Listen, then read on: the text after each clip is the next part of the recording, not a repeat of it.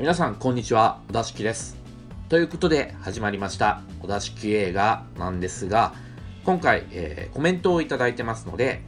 まずご紹介しますね、えー、松さんからいただいております。小田敷映画とても楽しく聞かせていただいております。ありがとうございます、えー、この映画これはドリームのことですね。を、え語っているポッドキャストを探していて見つけることができましたこのドリーム表非常に納得同意です。今後も聞かせていただきます。ありがとうございます。ドリームは僕もとてもお気に入りの映画ですごい話してて楽しかったので、ね、今映画館でかかってる映画の中で一番万人におすすめできるうん非常に完成度の高い映画だと思うので、まあね、もし見に行ってない方いたらぜひとも見に行っていただきたいと思います。で、えー、小田敷さんはこのポッドキャスト用のツイッターとかされてないですか？探したのですが見つからなくて、ツイッターとかならいろいろと感想とか手軽に送れて嬉しいのですが。ということなんですが、そうなんですよね。ずっと、まあ、ツイッター解説とかしなきゃなって思ってたんですけど、ちょっと先延ばしになっちゃっててですね。ということで、えー、今回ですね、小田式映画のツイッターアカウントを開設しました。えー、まあ、ひらがなでお出しき映画、もしくは、まあ、アットマーク、ODASIKI お出しきですね。で、検索していただければ出てくると思うので、よろしければフォローお願いします。で、えー、今回取り上げる映画はですね、猿の惑星グレートウォーです。戦々機と書いてグレートウォーですね。どういった作品かと言いますと、えー、猿の惑星の前日譚を描いた猿の惑星ジェネシス、猿の惑星ライジングの続編となる SF 大作。猿と人類が地球の支配者を決する戦いの一方で、自らの種族を守るべく行動する猿のリーダーシーザーの心の葛藤も映す。ということなんですけども、えー、僕はジェネシス、ライジングともに映画館で鑑賞しまして、まあ、ずっとシーザーの歴史を目撃してきた、まあ、一人ということなんですね。で、やっぱりジェネシスがね、すごく出来が良かったですよね。うん。で、まあそういった意味もあって、期待して見に行ってきました。で、例によってネタバレ全開なのでよろしくお願いします。えー、僕は IMAX 2D で見てきたんですけども、オープニングでですね、これまでの歴史がこう字幕で流れるんですよね。で、英文の中にですね、まあ、そのライズとかダウンとか、こう、今までの作品の、まあ、容題、現代ですね、が、えー、含まれていてですね、それがふわーっとこう浮き上がってくるっていう、なんかすっごいかっこいいオープニングで、あ、いいじゃんいいじゃんっていう風に見てると、あれちょっとね、おかしいなって違和感があったんですけど、字幕がね、日本語字幕が、なんか黄色なんですよ、色が。普通白じゃないですか。で、その字幕の文字がね、色が黄色なんですよ。まあ、あの別に見にくいっていうこともなかったので、まあ別にいいんですけど、まあなんか説明もなくね、いきなり黄色なので、なんでと思って、もし理由がわかる方いたら教えてください。で、人間の兵士が森の中を進んでるんですけど、いきなりゴリラがですね、兵士の後ろ、真後ろに現れて、あ、もう早速見つかった、戦争だもうテンションこっちは上がったんですけども、なんか普通にそのゴリラと人間の兵士が意思疎通してるんですね。うん、なんか話してる、コミュニケーション取ってるんですね。うん。で、最初はまあ、もののけ姫の、あの、イノシシの皮をかぶった人間いたじゃないですか。ああいう風に、ゴリラに化けてカモフラージュしている人間の兵士かなっていう風に思ったんですけども、まあ実はそうじゃなくて、人間に協力しているエイプがいるということだった。まあ、裏切り者っていうことですよね。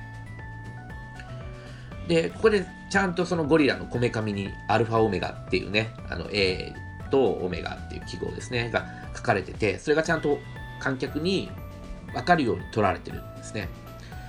そういうあの演出がされてるんですけども、アルファオメガっていうのはその後明らかになりますけども、その軍の名前なんですよね。で、まあ、人間とエイプは完全に分断されているわけではないっていう、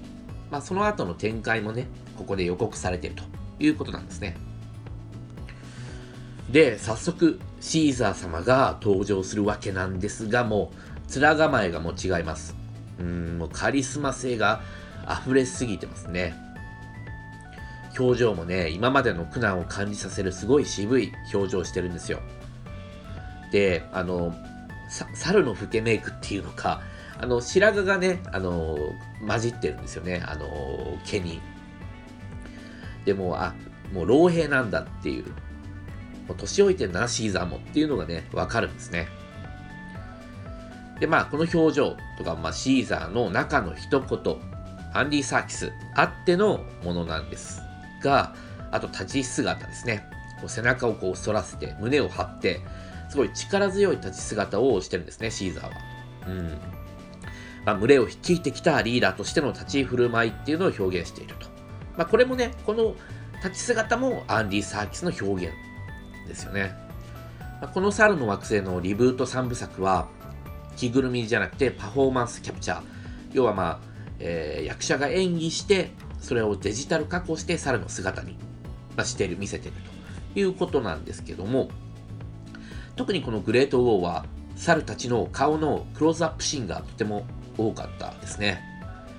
うん、今までのの全2作と比べても多かった印象印象が、うん、あります。しかも IMAX の大画面で見ても全く違和感なかったですね。まあ、技術の進歩とキャプチャーパフォーマーの進歩。その2つがその演出を可能とさせたんだというふうに思います。で、このグレートウォーは、えー、バッチ山智弘さんも言ってるんですけど、まあ、端的に言うと西部劇ですね。物語がね、非常にシンプルなんです。村がならず者の集団に襲われてで、妻と息子を殺される主人公。で、生き残った村人を守るために、そして復讐のために、まあ、キャラ立ちしている3人の仲間を連れて旅をすると。で、こうシンプルにくくると、まあ、本当に昔から繰り返されてきたストーリーだということがわかるんですよね。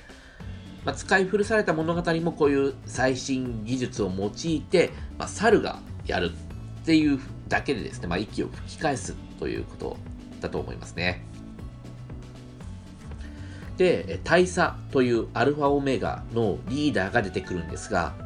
まあ、ちなみに役名もね、大佐なんですが、その大佐が初めて、まあ、猿側のリーダー、シーザーと相対するシーンがもうまさに西部劇のピストルを抜く前の睨み合いなんですね。なんかね、あの BGM もぴょろぴょろっていうなんかこう西部劇っぽい BGM が流れててですね、うん、相当ね、それっぽいんですよ。このシーンが。で、このシーンがね、まあ、序盤も序盤なんですが、あ、ここで僕はまこの大佐っていうキャラクターが、まあ、それをシーザー並みにカリスマ性があふれるキャラクターに描くことができれば、この映画成功だなっていうふうに思ったんですね。まあ、シーザーがカリスマ性あふれるキャラだっていうのはもう、ジェネシスから見ている我々観客には十分すぎるほど分かってるので、まあ、あとは人間側のね、大佐っていうキャラクターがそのシーザーに太刀打ちできるほどのキャラクターなのキャラクターであれば、まあ、このガチンコのね、猿対人間という対決が絶対に面白いものになるというふうに思ったんですね。おそらくそのことが分かっているからこそ、えー、制作陣も大佐っていうシーザーと次になる人間側のキャラを用意したんだと思うんですね。で、まあ、それがじゃあ成功したのかっていうと僕的にはあと一歩なんだけどな惜しいなという感じでした確かに大佐が登場するシーンがですねこうライティングでこう顔の半分を明るくもう半分を暗くしてまあ、二面性っていうか、まあ、ただものじゃない感をこう表現してたり、あと朝の軍隊の号令シーンですかね。で、こう、上からそれを頭を反りながらですね、その大佐が軍を見下ろしてるんですけども、そこでこう頭を半分だけ反って、半分だけクリーム残してって、うん、そういう、なそういう、あの、半分人ではない異常な人物だぞっていうのがね、えー、そういう、そういう風な目配せ的な演出っていうのが見受けられて、でそういう意図的、意図まされてるってことはね、わかるんです。ただ、大佐が自分の息子を殺したことを語るシーンありましたけども、まあそれもね、なんかずっと話してるだけなので、無駄に長く感じますし、それが分かったところで、ただ強靭にしか見えないんですよね。ただ狂ってるだけっていうか。まあ、要は、こう人間たちの中でもかなりこのアルファオメガ軍っていうのは異端っていうか、うん、まあ、言っちゃえば IS、イスラミックステートみたいなもんでしょ。ね、アメリカ国旗になんかアルファオメガって書き殴ってこう自分たちの軍旗にしてるところとか、そういうところとかもろだなと思いますし、しかもこの軍隊はなんか異様に白人比率が高いんですよね。黒人って僕は見た限りでは、なんかあの上官の人リ、リーダーっぽい人1人ぐらいしかいなかったんじゃないかなと思うんですけど、なんかそれもね、あの人間っていう中でのかなり異端的な軍隊、先民意識があるような軍隊だっていうことなのかなと思ったんですが、で、えー、まあ、シーザーと相対することのできるキャラにするのであれば、まあ、単なるね、そういう狂ってるっていう、うん、そういう悪役じゃなくてですね、もっと、人間側の正義っていうものを感じさせるキャラクターにしないと、ちょっとね、厳しいんじゃないかなと思うんですよね。うん、もっと言うとね、観客にこいつの気持ちもわかるっていう風に思わせないと、もう人間なんて滅んじゃえばいいじゃんって思っちゃってますからね、それまでの経緯です。で、さらにこの、この大佐とか、このアルファオメガ絡みでそう思っちゃうっていう。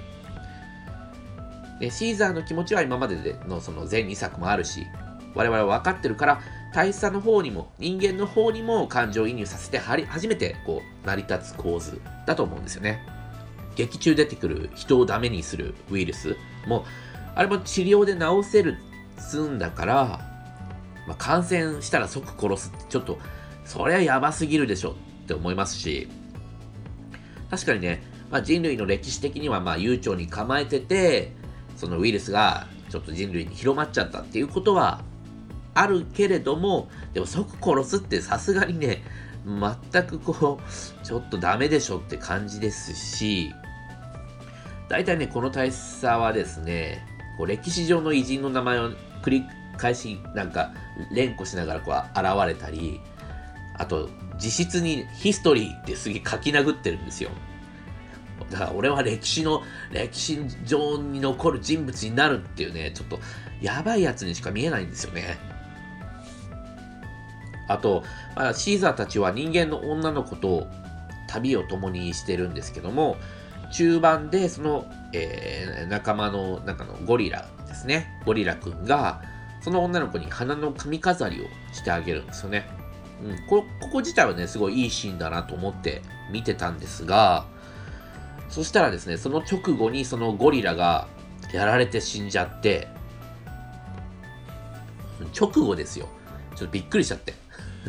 いや、まあな、いや、もうせめてもうワンターンもなんか挟めよって思いました。うん。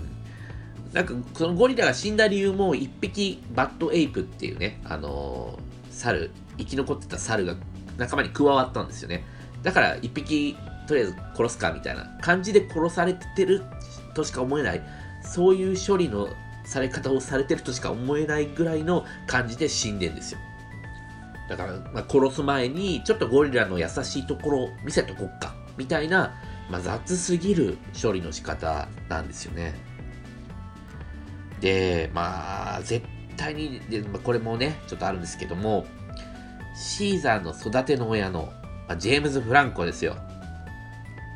で、ジェネシスのジェームズ・フランコのエピソードはまあね、あって叱るべきだと思うんですよね。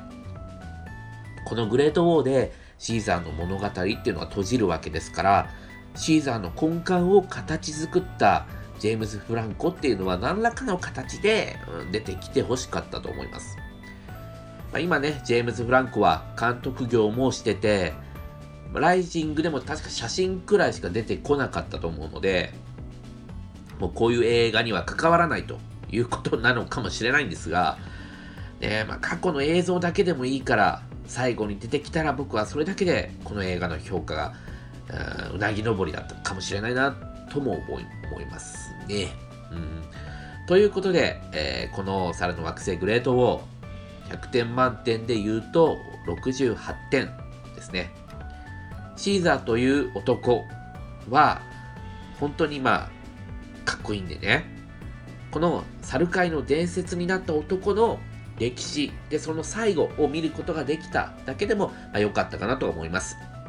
はい、で今回もお聴きいただきありがとうございました。それではまた。